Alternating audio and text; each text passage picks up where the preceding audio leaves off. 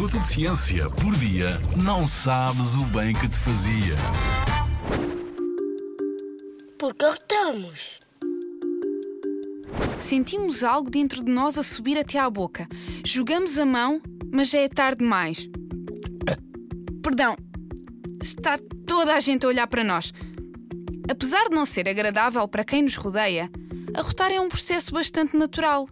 É a forma do nosso corpo expelir o ar que temos em excesso no esôfago ou no estômago e que engolimos quando comemos ou bebemos. Como o esôfago termina com uma curva, o ar que engolimos sem querer pode ficar preso aí ou então entrar no estômago. Para deitarmos este ar fora, uns músculos do esôfago, a que chamamos esfíncteres, mexem-se e deixam o arroto sair.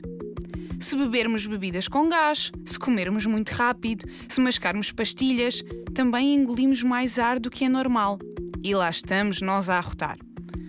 Se não deixarmos este ar sair, ele viaja sistema digestivo abaixo, faz-nos ficar inchados e com uma grande dor de barriga ou de intestinos.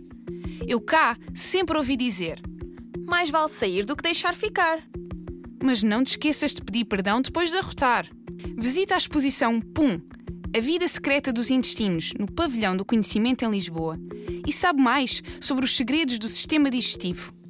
Na Rádio ZigZag, há ciência viva, porque a ciência é para todos.